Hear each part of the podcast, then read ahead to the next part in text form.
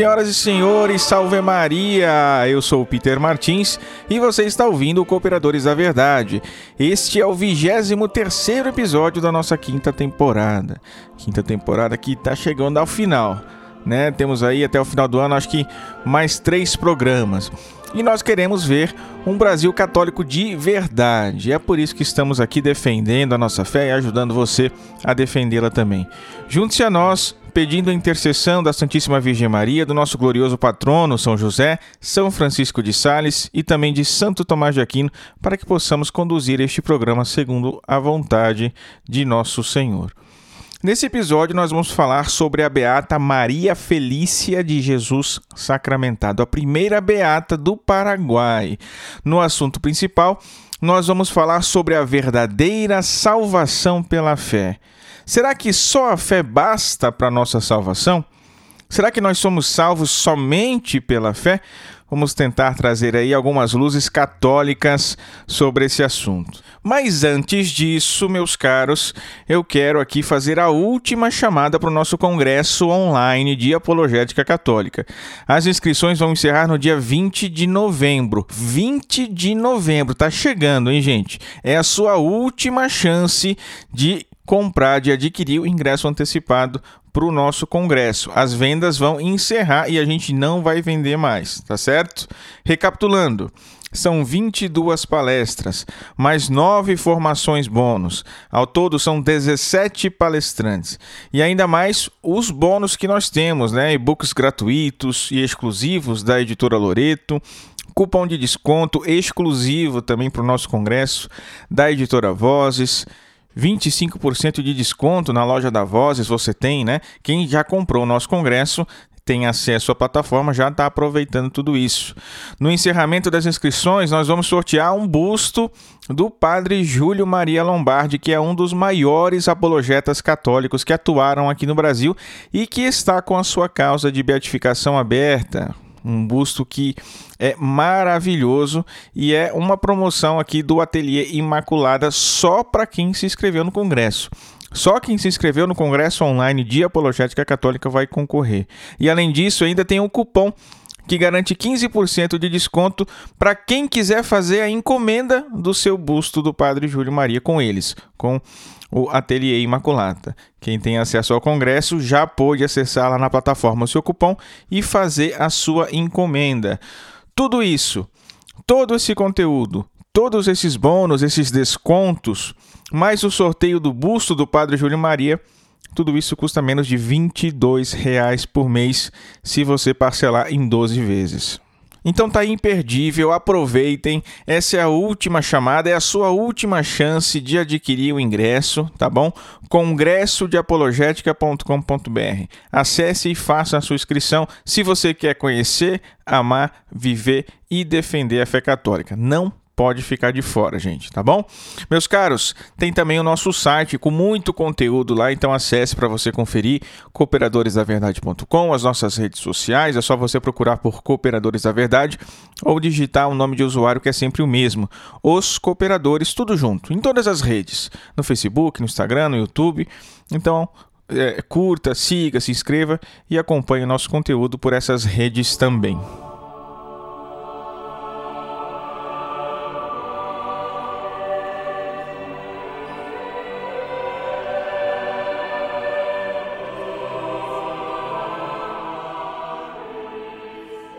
Persignum crucis de inimitis nostris, libera nos Deus noster. In nomine Patris et Filii et Spiritui Sancto. Amen. Dignare me laudare te Virgo Sacrata, da mihi virtutem contra hostes tuas. Gloria Patri et Filio et Spiritui Sancto. Sicut et principio et nunc et sempre et in saecula saeculorum. Amen. Concedei-me, ó Deus onipotente e misericordioso, ardentemente desejar, prudentemente descobrir, verazmente conhecer e perfeitamente realizar o que for do vosso agrado. Para louvor e glória do vosso nome, ordenai meu estado de vida, e dai-me saber, poder e querer o que me pedis que faça, e dai-me levá-lo a cabo como convém à salvação da minha alma. Fazei-me, ó Deus, humilde sem fingimento, alegre sem dissipação, grave sem depressão maduro sem severidade, vivaz sem leviandade, veraz sem duplicidade, temente sem desespero, confiante sem presunção, casto sem corrupção. Corrigir ao próximo sem indignação e edificá-lo, por exemplo, e palavras sem exageração. Obediente sem contradição e paciente sem murmuração. Concedei-me, docíssimo Deus, inteligência para conhecer-vos, diligência para buscar-vos, sabedoria para encontrar-vos, bondade para agradar-vos, perseverança para esperar-vos doce e fielmente confiança para alcançar-vos felizmente.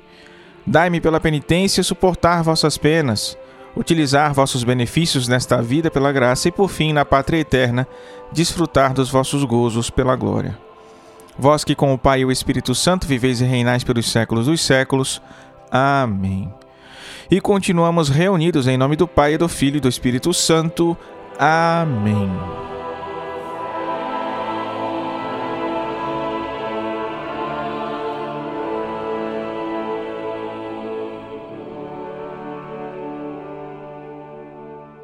No quadro A Vida dos Santos, nós estamos estudando a vida dos santos carmelitas.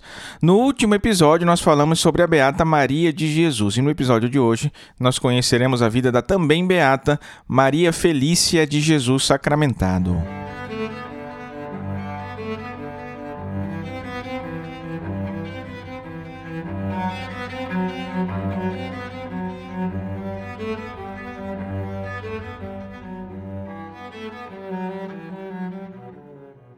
Maria Felícia Gudiari Echeverria é o seu nome. Ela nasceu em 12 de janeiro de 1925 em Vila Rica do Espírito Santo, no Paraguai. Foi a primogênita de sete filhos. Ela era muito pequenininha quando era criança. E aí o seu pai a chamava de Chiquitunga, que é o equivalente a pequerrucha em Guarani, né? Digamos assim. Foi batizada quando tinha 3 anos, em 28 de março de 1928.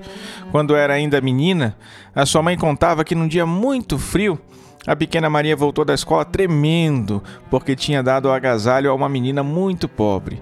Uma das suas irmãs logo já contou para o seu pai, mas ela retrucou: Estás vendo, paizinho? Eu nem sinto frio. Numa outra vez chegou em casa com uma sandália trocada, porque tinha dado seus sapatos a uma menina também necessitada.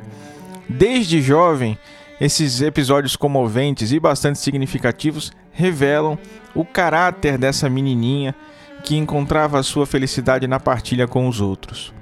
Em 8 de dezembro de 1932, ela recebeu a Eucaristia pela primeira vez lá na Catedral de Vila Rica. Ingressou na Ação Católica em 1941 e lá foi muito empenhada, muito destacada. Era alegre, sociável, inteligente, prestável, modesta, mas uma pessoa muito simples. Na ação católica, Maria Felícia encontrou um ideal e um objetivo que orientou toda a sua vida. Trabalhou incansavelmente num apostolado ativo e abrangente de evangelização e de partilha com os mais pobres. O seu lema de vida era: Tudo te ofereço, Senhor. Em 1950, ela conheceu Angel Sawalanes, um jovem estudante de medicina e também dirigente lá na Ação Católica. Entre eles surgiu uma profunda amizade e um amor pleno e puro. Mais tarde, os dois, de comum acordo, decidiram abrir mão do amor humano para se consagrarem totalmente a Deus, ele no sacerdócio e ela na vida religiosa. Então, na manhã do dia 2 de fevereiro de 1955, a nossa caríssima Maria ingressou no Mosteiro das Carmelitas Descalças de Assunção, a capital do Paraguai. Recebeu o hábito no dia 14 de agosto de 1955 e tomou o nome de Irmã Maria Felícia de Jesus Sacramentado. Fez a sua profissão simples no dia 15 de agosto de 1956. A madre do mosteiro é quem resume em poucas palavras as atitudes da irmã Felícia lá no Carmelo. Tinha um grande espírito de sacrifício, caridade e generosidade, tudo envolvido em grande mansidão e comunicativa alegria, sempre viva e brincalhona. No dia 9 de janeiro de 1959, foi internada com hepatite infecciosa, a mesma doença que a sua irmã morreu algum tempo antes mas graças a Deus não se agravou tanto e ela pôde retornar para o mosteiro. Foi no dia 22 de março que ela ganhou alta dos médicos, mas foi novamente hospitalizada quatro dias depois, no dia 26, era domingo de Páscoa. O seu irmão, que era médico, a tinha diagnosticado com púrpura. E aí não teve jeito. Na madrugada do dia 28 de abril de 1959, depois de lerem para ela o poema Morro porque não morro de Santa Teresa d'Ávila, as suas últimas palavras foram: Jesus, eu te amo. Que doce encontro. Chamou pela Virgem Maria e entregou a sua alma a Deus. No dia 24 de setembro de 2011, foi feita a sua exumação, a exumação dos seus restos mortais, e depois da limpeza foi descoberto que o seu cérebro estava incorrupto. E está lá exposto no Paraguai essa relíquia incrível para quem quiser visitar e ver. Ela foi solenemente beatificada no dia 23 de junho de 2018 e é a primeira beata paraguaia. Beata Maria Felícia de Jesus Sacramentado, rogai por nós.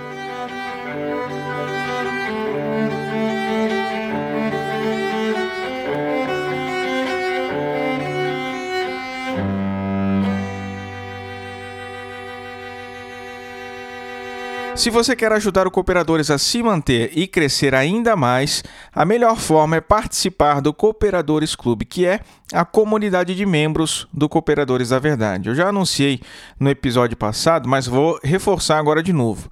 No ano que vem o clube vai ser fechado, hein? E aí, nós vamos abrir as inscrições em datas muito pontuais do ano, uma ou duas, três vezes só. Quem entrou, entrou, quem não entrou, não entra mais. Por enquanto o clube está aberto, depois vai mudar. Então, se você quer participar, não deixa para depois, tá bom? Porque primeiro de janeiro a gente vai fechar tudo e ninguém mais entra no clube até que a gente abra as inscrições de novo. Quando você participa da comunidade do Cooperadores, quando você se associa ao Cooperadores Clube, você recebe alguns benefícios: acesso antecipado aos podcasts, grupo especial no WhatsApp, uma plataforma de conteúdo com aulas semanais que eu mesmo gravo especialmente para os nossos sócios além também de outros brindes, descontos, promoções, sorteios que a gente consegue fazer uma vez ou outra, ok? Essa é a nossa forma de agradecer a generosidade e a caridade dos nossos apoiadores. Você também pode se juntar a nós, pode fazer parte do Cooperadores Clube enquanto ele ainda está aberto, né? e pode ter acesso a tudo isso, a todos esses conteúdos, todos esses benefícios, nos ajudando, atenção, com qualquer quantia qualquer valor. O mínimo que você puder para a gente é o suficiente. Sempre lembrando, você não está comprando conteúdo extra. Você não está assinando um pacote de benefício. Você nos ajuda, você nos ajuda, é uma ajuda, uma esmola quase, tá?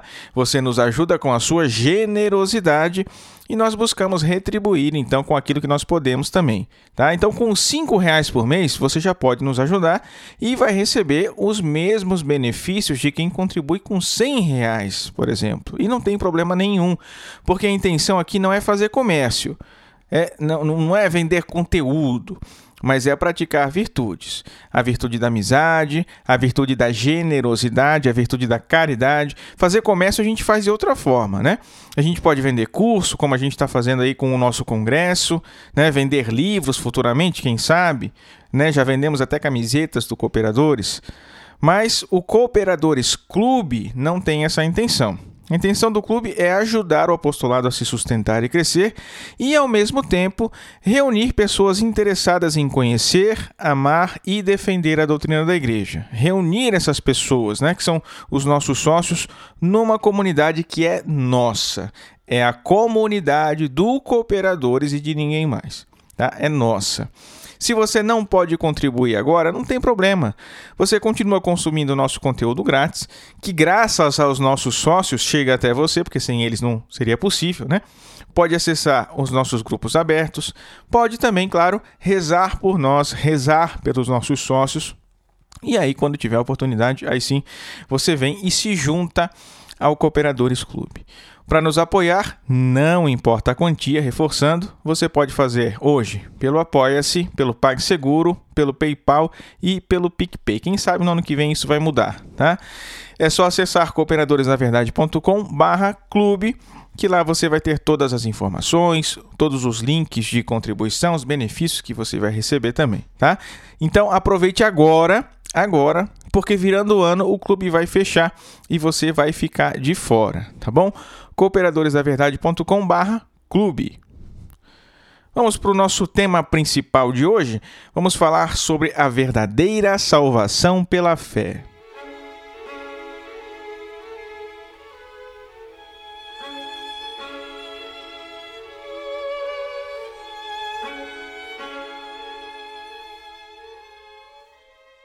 O Evangelho de São Marcos mostra pra gente Jesus ordenando seus apóstolos que preguem o Evangelho por todo mundo. Ide por todo mundo e pregai o Evangelho a toda criatura. E aí depois acrescenta: quem crer e for batizado será salvo, mas quem não crer será condenado. Também o Evangelho de São João, né? No Evangelho de São João, Jesus nos fala sobre a salvação. De tal modo, Deus amou o mundo que lhe deu seu Filho único, para que todo o que nele crer não pereça, mas tenha vida eterna. Pois Deus não enviou o Filho ao mundo para condená-lo, mas para que o mundo seja salvo por ele. Quem nele crer não é condenado, mas quem não crê já está condenado, porque não crê no nome do Filho único de Deus. Lá no final, no capítulo aí Jesus termina: Aquele que crê no Filho tem a vida eterna. Quem não crê no Filho não verá a vida, mas sobre ele pesa a ira de Deus. No capítulo 5, Jesus também diz: Em verdade, em verdade vos digo que quem ouve a minha palavra e crê naquele que me enviou tem a vida eterna e não incorre na condenação, mas passou da morte para a vida. E no capítulo 6, Jesus ainda diz: A vontade do meu Pai que me enviou é essa, que todo o que vê o Filho e crê nele tenha a vida eterna, e eu o ressuscitarei no último dia. E antes da ressurreição de Lázaro, Jesus diz algo muito parecido com isso para Marta: Eu sou a ressurreição e a vida. O que crê em mim, ainda que esteja morto, viverá. E todo o que vive que crê em mim tem a vida eterna. Então a gente pode ver ao longo dos evangelhos uma série de passagens como essas. Passagens que dizem a mesma coisa, né? Passagens, aliás, que dizem a mesma coisa. Quem crê em Cristo se salva, quem não crê se condena. Crê em Jesus e serás salvo. Quem nele crê não perece, mas tem a vida eterna. Quem nele crê não é confundido. É claro que grande parte dos protestantes eles vão se valer desses textos para tentar provar sua doutrina da salvação somente pela fé. Quer dizer, é só a fé que salva e nada mais. Só que, claro, a gente vê Jesus e os apóstolos falando de outras coisas além da fé, coisas que são necessárias para a salvação. Arrependimento, vende tudo que tens e dá aos pobres, Jesus diz ao jovem rico também, não é? Então, se essas coisas, se todas essas coisas e muitas outras coisas mais, né, acompanham a fé, não é somente a fé, certo? Fé e arrependimento não é só fé. Fé e vender tudo o que se tem para dar aos pobres não é só fé. E essas coisas, né, que acompanham a fé e que são coisas que nós fazemos, são atos que nós cometemos, a, a, nós cometemos, ações que nós realizamos, é o que nós chamamos tecnicamente de obras. Lutero, no seu tempo, dizia que as obras não são somente desnecessárias, inúteis para a salvação, como por vezes até nocivas. Os protestantes, hoje em dia, um pouco mais afastados desse pensamento luterano, pensamento de Lutero, já consideram essas obras como um exercício de fé, um meio de exercitar a fé, um efeito, um fruto, né? uma consequência da salvação. Então, aqueles que já estão salvos praticam boas obras. Mas essas boas obras não causam a salvação, são antes um efeito da salvação pela fé. Tá? Isso é o que diz aí praticamente em unanimidade a doutrina protestante atualmente. Claro que não dá para falar em unanimidade no mundo protestante, né? Então, quando eu faço alguma generalização, por favor, já considerem que eu não estou aí é, descartando a possibilidade de haver exceções, tá bom? Mas de um modo geral, o pensamento é esse: as boas obras são uma consequência da fé. Aquele que já está salvo pela fé pratica boas obras. Mas como assim é uma consequência? De que modo que isso se dá? Nós temos liberdade para escolher quais obras nós podemos praticar? Isso é algo que a gente precisa pensar, porque veja, Deus nos impôs dez mandamentos e a gente não pode escolher desobedecer nenhum sequer. Porque quem guardar todos os preceitos da lei, mas faltar em um só ponto, se tornará culpado por toda ela. É o que ensina São Tiago. É uma consequência no sentido de que, a partir da salvação pela fé, toda obra que a gente pratica é boa, já não se peca mais? Eu acho que nem os protestantes admitem isso, né? Então é uma consequência necessária no sentido de que aquele que tem fé se sente na obrigação de observar os mandamentos e praticar as boas obras. Bom, se for isso, é a mais pura doutrina católica. E vejam que nesse sentido aqui, isso é preciso ficar bem claro, né? Nesse sentido aqui, a observância dos mandamentos é tão necessária quanto a própria fé. Sem observar os mandamentos, ninguém vai entrar no céu sem ao menos tentar com todas as forças, com todo o entendimento, tentar cumpri-los, ninguém vai entrar no céu. Então já não se pode mais considerar a salvação pela fé sem as obras. Para que nós possamos nos salvar, não basta somente a fé. Para ganhar o céu, não basta somente a fé. É necessária a observância dos mandamentos por amor a Deus e ao próximo. Isso é indispensável. É condição sine qua non. Não é a fé sem as obras que salva, mas a fé acompanhada das obras, a fé consumada pelas obras, como diz também São Tiago. Se há uma exigência do arrependimento dos pecados para que recebamos o perdão de Deus, é porque em algum momento nós nos desviamos dos mandamentos, nós não cumprimos com a nossa obrigação imposta por Deus de observarmos os mandamentos. E aí nós nos afastamos do céu. No entanto, uma coisa precisa ficar bem clara: quando eu digo que a fé salva com as obras, eu não estou dizendo que o homem sozinho realize essas obras, né? Eu não estou dizendo que o homem observa os mandamentos e pratica a caridade por suas próprias forças, né? Por suas próprias forças naturais. O homem pratica as boas obras, observa os mandamentos com a ajuda da graça de Deus. Porque de nada adiantaria um homem cumprir os mandamentos, cumprir a, a, a, cumprir a lei, sem o influxo da graça divina, sem a fé. Porque São Paulo deixa claro que não basta o mero cumprimento da lei para a salvação. Então, é com o influxo, com a ação da graça divina na nossa alma, que nós realizamos as boas obras em ordem à nossa salvação. A graça divina é necessária não só para infundir em nós a fé, mas também para nos mover sobrenaturalmente a realizar essas obras, as obras da fé. E a salvação, então, ela não é a causa, mas ela é um efeito. Ela é um efeito da graça, ela é um efeito da fé, um efeito das obras e da nossa cooperação. Né? Cada coisa na sua devida ordem, mas ao mesmo tempo. A salvação ela não é causa, mas ela é um efeito, um efeito da graça, da fé, das obras e da nossa cooperação.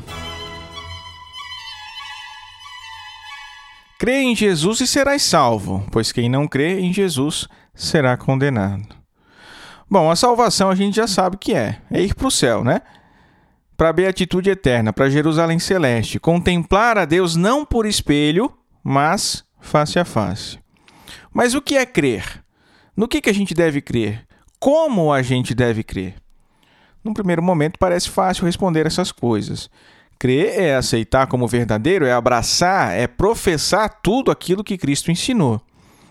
Mas se fosse algo assim tão simples, não haveria divergência dentro do cristianismo, né? não haveria cisma por motivo doutrinal, não haveria heresia nenhuma.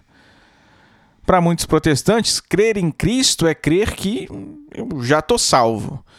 Né? Eu já estou salvo e estou certamente salvo por Cristo. Portanto, eu preciso confiar nele como meu Salvador. Que Cristo seja o Salvador de todos, isso não está em discussão. É, até mesmo aqueles que não se salvam não é por falta da obra de Cristo, mas porque não aproveitaram a salvação que Cristo oferece a todos. Então, que uns se salvam e outros se condenam, também não está em discussão. Agora, que eu, Peter, que você que está me ouvindo aí, João, Maria, José, seja lá quem for, que a gente já está salvo com certeza, isso não é objeto da fé. E não é objeto da fé porque não foi revelado. O que a Escritura diz é que Cristo é o autor da salvação eterna para aqueles que lhe obedecem. Isso está lá em Hebreus 5. O que eu posso ter, então, é uma esperança firme da salvação, mas não a fé de que eu já estou salvo. Esperança é uma outra virtude, né? Uma coisa é uma coisa, outra coisa é outra coisa. Esperança é uma coisa, é uma virtude, fé é outra coisa, é outra virtude. A própria Escritura mostra essa diferença lá em 1 Coríntios, por exemplo. Agora, pois, permanecem a fé, esperança e a caridade, essas três virtudes, porém a maior delas é a caridade. Ou 1 Tessalonicenses, sejamos sóbrios, estando vestidos da couraça da fé e da caridade, e tendo por elmo a esperança da salvação.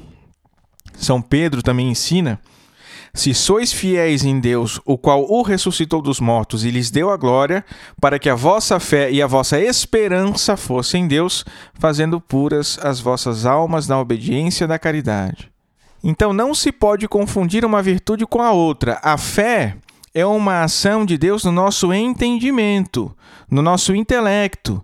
Deus, por sua graça, infunde em nós essa virtude para que nós possamos assentir, acreditar, aceitar, acatar, abraçar, professar as verdades divinas que ele revelou. Verdades que nós não somos capazes de alcançar somente com a razão natural. Deus nos infunde uma virtude sobrenatural para que nós possamos assentir essas verdades também sobrenaturais que ele mesmo nos revela. Então, com a virtude da fé que Deus nos dá, o nosso intelecto é iluminado para compreender essas verdades e a nossa vontade é movida por Deus, pela graça de Deus, para assentir, amar e obedecer essas verdades. A esperança, a virtude da esperança, também é uma virtude infundida por Deus. Mas veja, enquanto a fé Deus nos infunde, sobretudo no intelecto, é no intelecto, na nossa capacidade de conhecer que mora a fé, por assim dizer. A esperança Deus nos infunde na vontade, que é a nossa capacidade superior de desejar. Esperança é aquela virtude sobrenatural pela qual nós confiamos com plena certeza alcançar a vida eterna e os meios necessários para chegar a ela com o auxílio de Deus. Ah, Peter, mas você falou aí de, de certeza plena. É a mesma coisa que dizem os protestantes. Não, não, não, não, não. Peraí, não é isso aí não. Vejam, da mesma forma que a fé ela não é suscetível ao erro, porque Deus não nos infundiria uma virtude para crermos em algo errado, então a fé é infalível, a esperança também não erra. Deus nos infunde a esperança certa, que tende com certeza absoluta para o seu objeto. E qual que é o objeto da esperança? É a salvação com o auxílio de Deus. Deus, que quer a salvação de todos, ele não coloca obstáculo, não coloca obstrução no caminho de salvação de ninguém. Da nossa parte, nós colocamos, né? Obstáculos, armadilhas, construímos muros, coisas que nos impedem a salvação, mas da parte de Deus, nunca. Por isso nós confiamos na nossa salvação. Confiamos que com o auxílio de Deus nós podemos nos salvar, com certeza absoluta. Mas percebam que essa certeza absoluta não é um conhecimento infalível prévio, como dão a entender os protestantes. O conhecimento está no intelecto. A confiança está na vontade. O conhecimento é de fé, a confiança é de esperança, são duas virtudes distintas. Agora, claro, né, há uma certa relação entre as duas, né? Porque o próprio autor de Hebreus diz que a fé é o fundamento da esperança.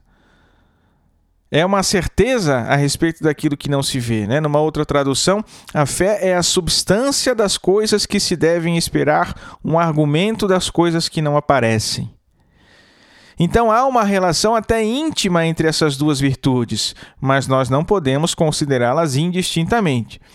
A fé ela como que apresenta o objeto da esperança, a matéria da esperança, o assunto da esperança a substância das coisas que se devem esperar. Então, quer dizer, para você exercer a virtude sobrenatural da esperança e confiar certamente na sua salvação, primeiro você precisa crer que há uma salvação, que há uma vida eterna.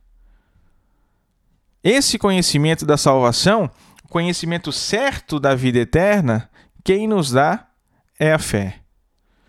A fé, ela não nos revela que nós já estamos salvos que eu, Peter, já estou salvo, que você que está me ouvindo aí já está salvo.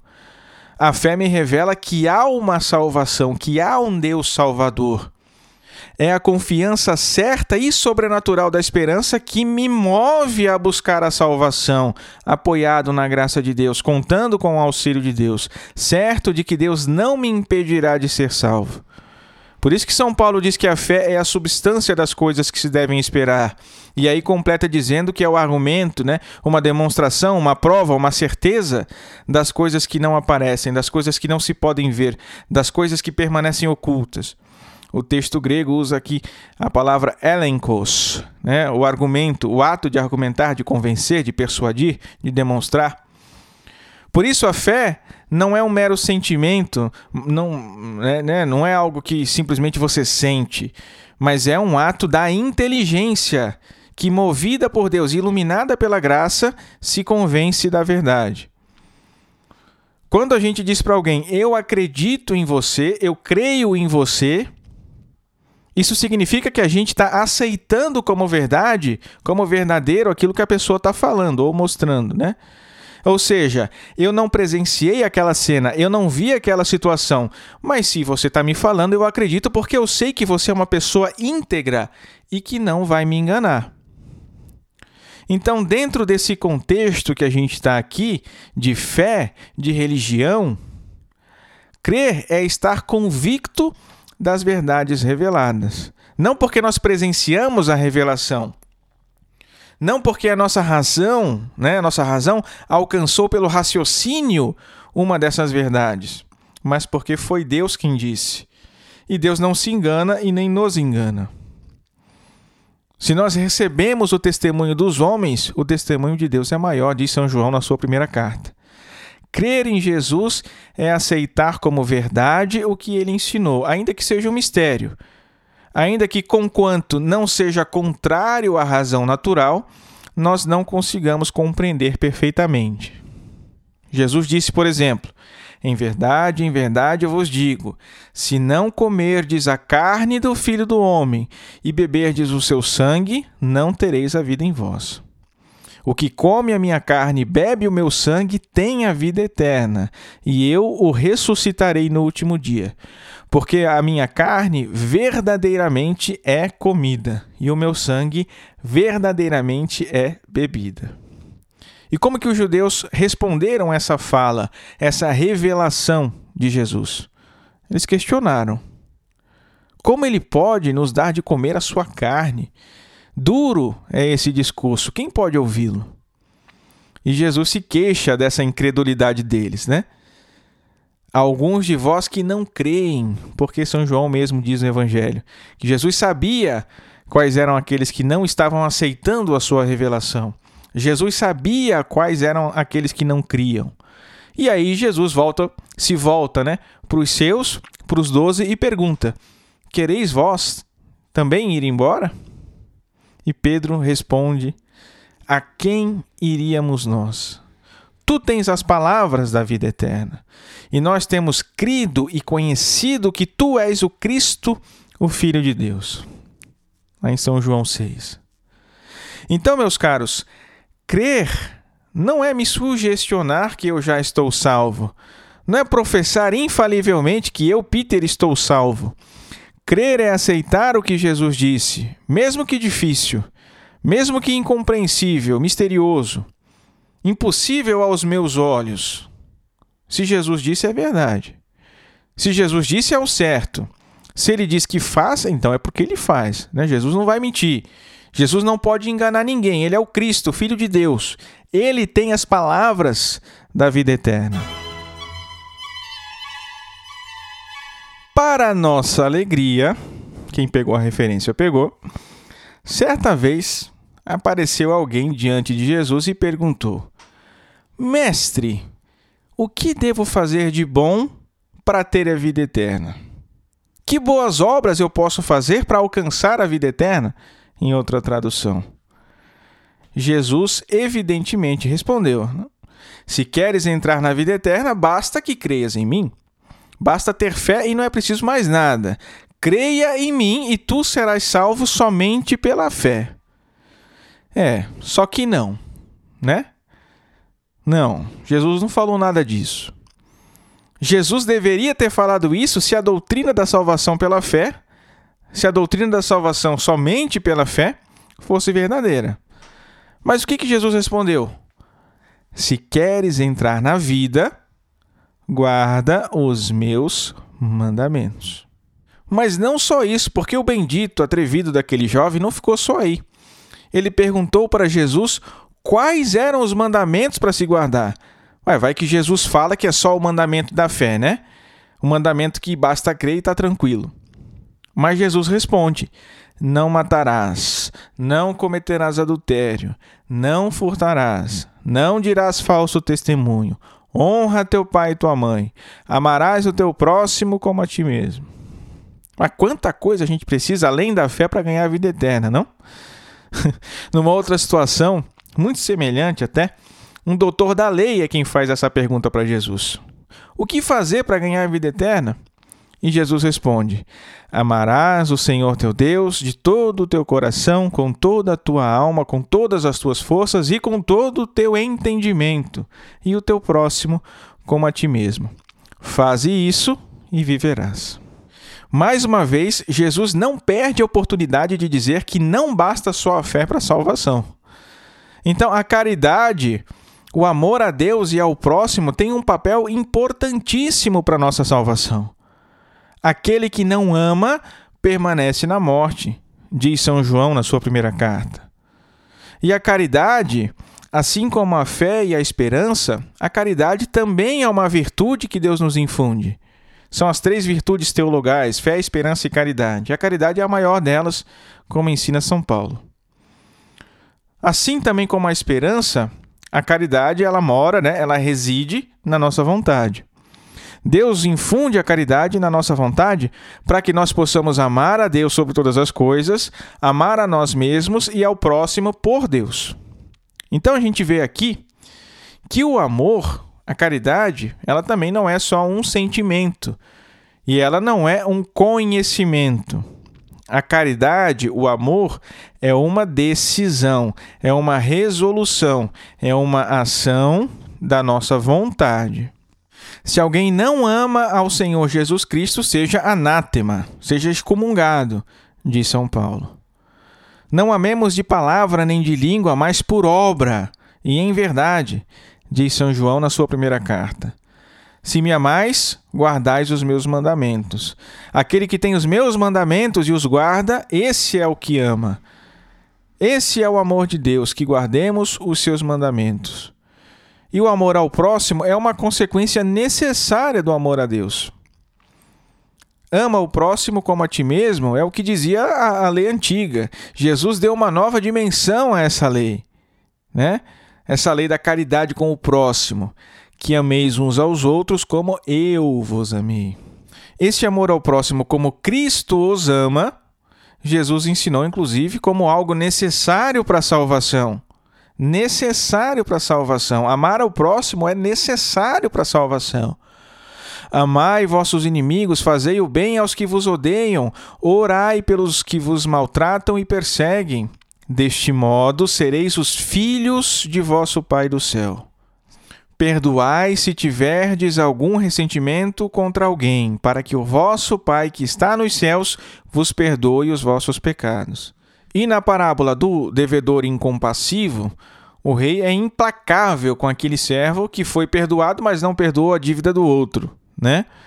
E Jesus, depois de contar a parábola, conclui: Assim vos tratará o meu Pai Celeste se cada um de vós não perdoar o seu irmão de todo o seu coração.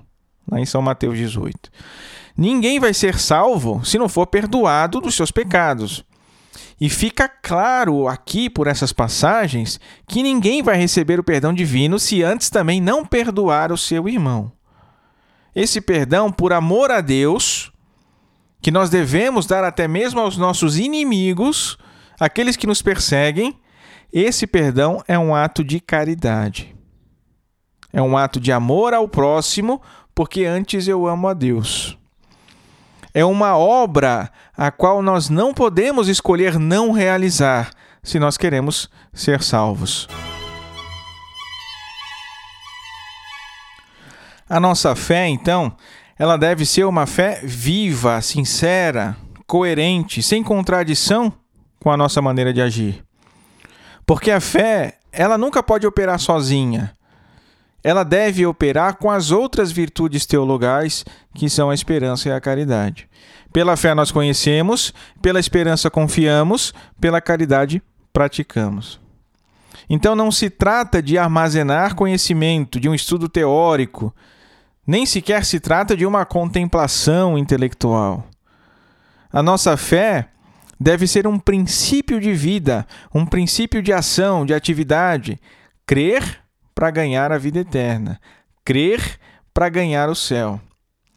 Mas aquele que crê, que sabe que precisa guardar os mandamentos, que sabe que precisa amar a Deus e ao próximo, mas não faz, o que, que acontece com esse? São Tiago ensina que a fé, se não tiver obras, é morta em si mesma. E Jesus também diz: Por que me chamais Senhor, Senhor, e não fazeis o que eu digo?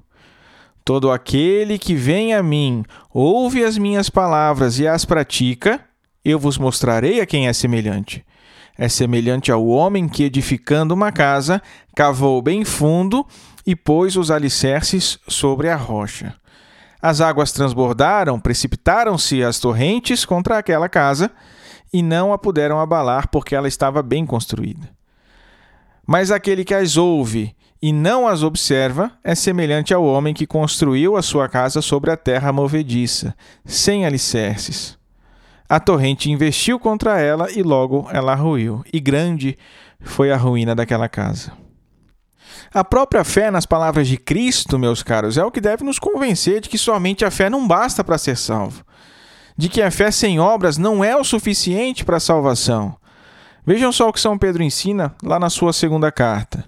Esforçai-vos quanto possível por unir a vossa fé à virtude, a virtude a ciência, a ciência a temperança, a temperança a paciência, a paciência a piedade, a piedade o amor fraterno. E ao amor fraterno a caridade.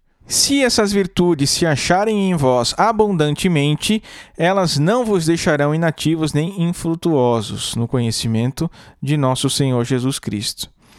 Se nós não unirmos a nossa fé às outras virtudes, nós vamos ficar o quê?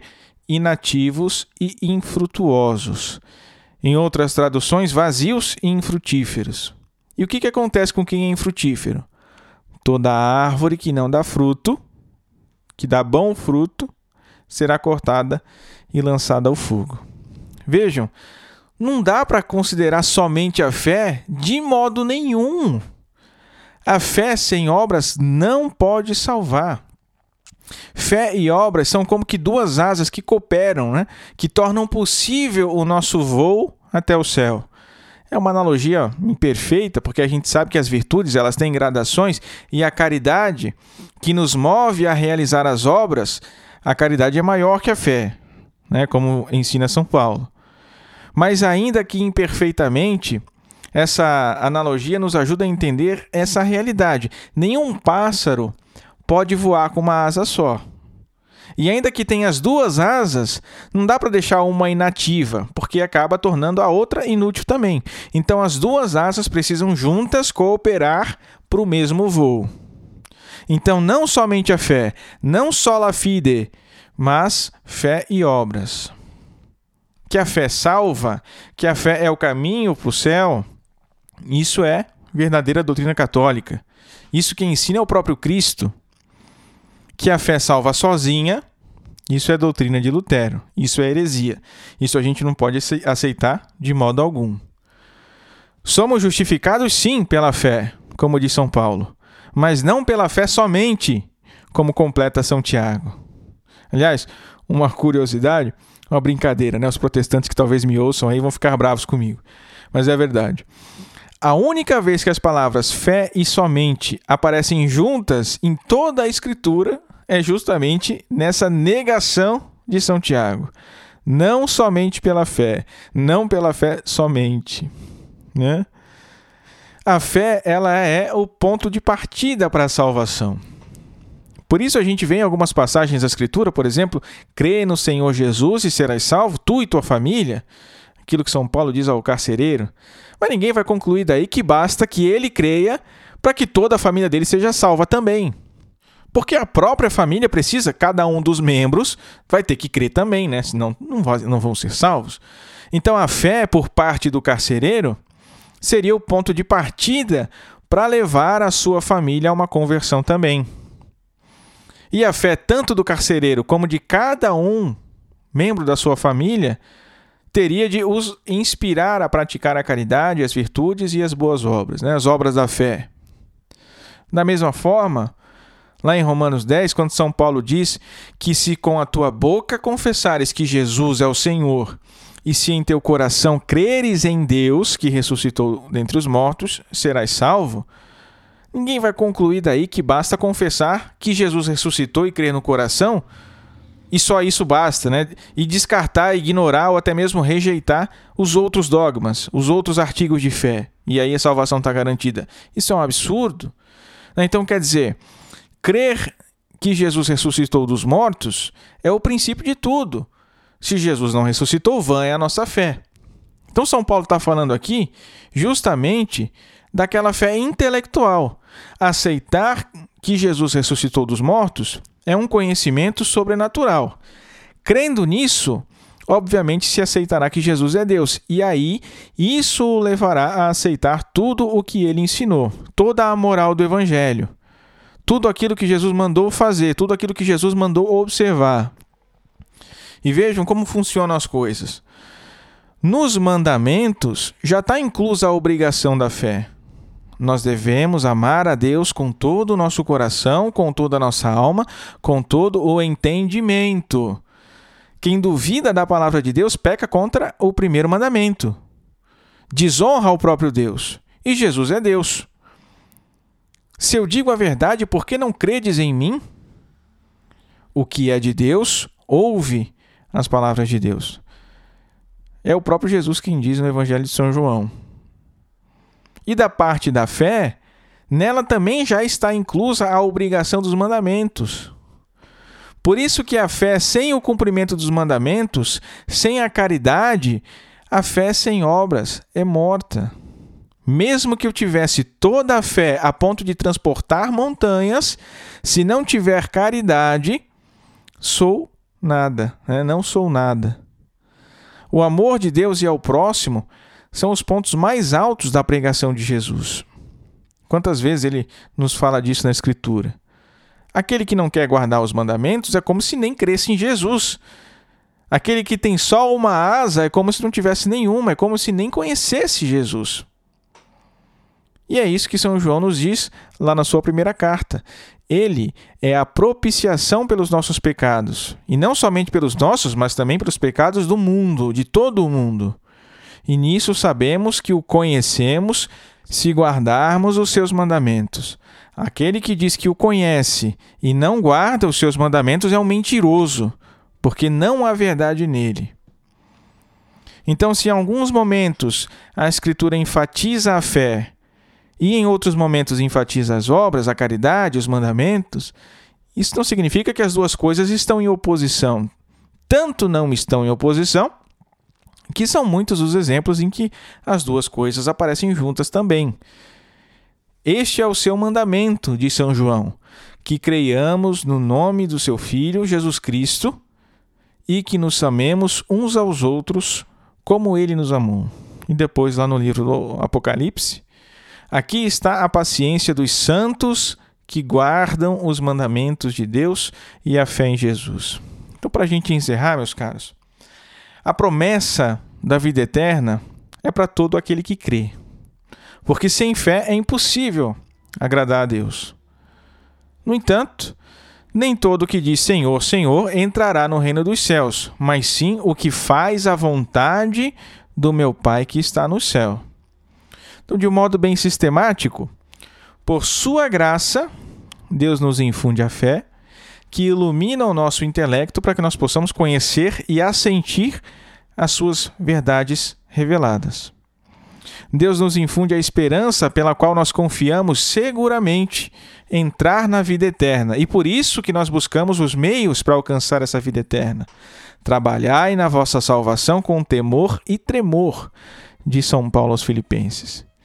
E Deus nos infunde a caridade, pela qual nós realizamos as boas obras, observamos os mandamentos, amamos a Deus e ao próximo por amor a Deus. Foi isso que eu tentei expor para vocês aqui hoje. Nós não podemos confundir as virtudes, não podemos considerar só uma delas, nem se esquecer do papel fundamental que o seu exercício, que o exercício das virtudes tem na nossa salvação. Não podemos colocar em oposição aquilo que a Escritura coloca em concórdia. Não somente a fé, mas sim fé e obras.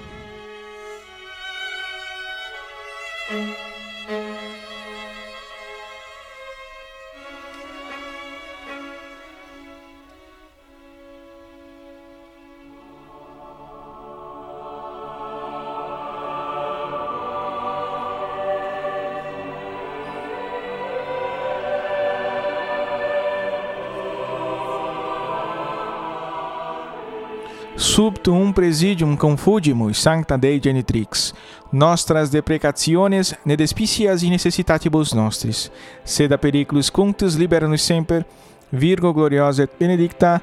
Amém.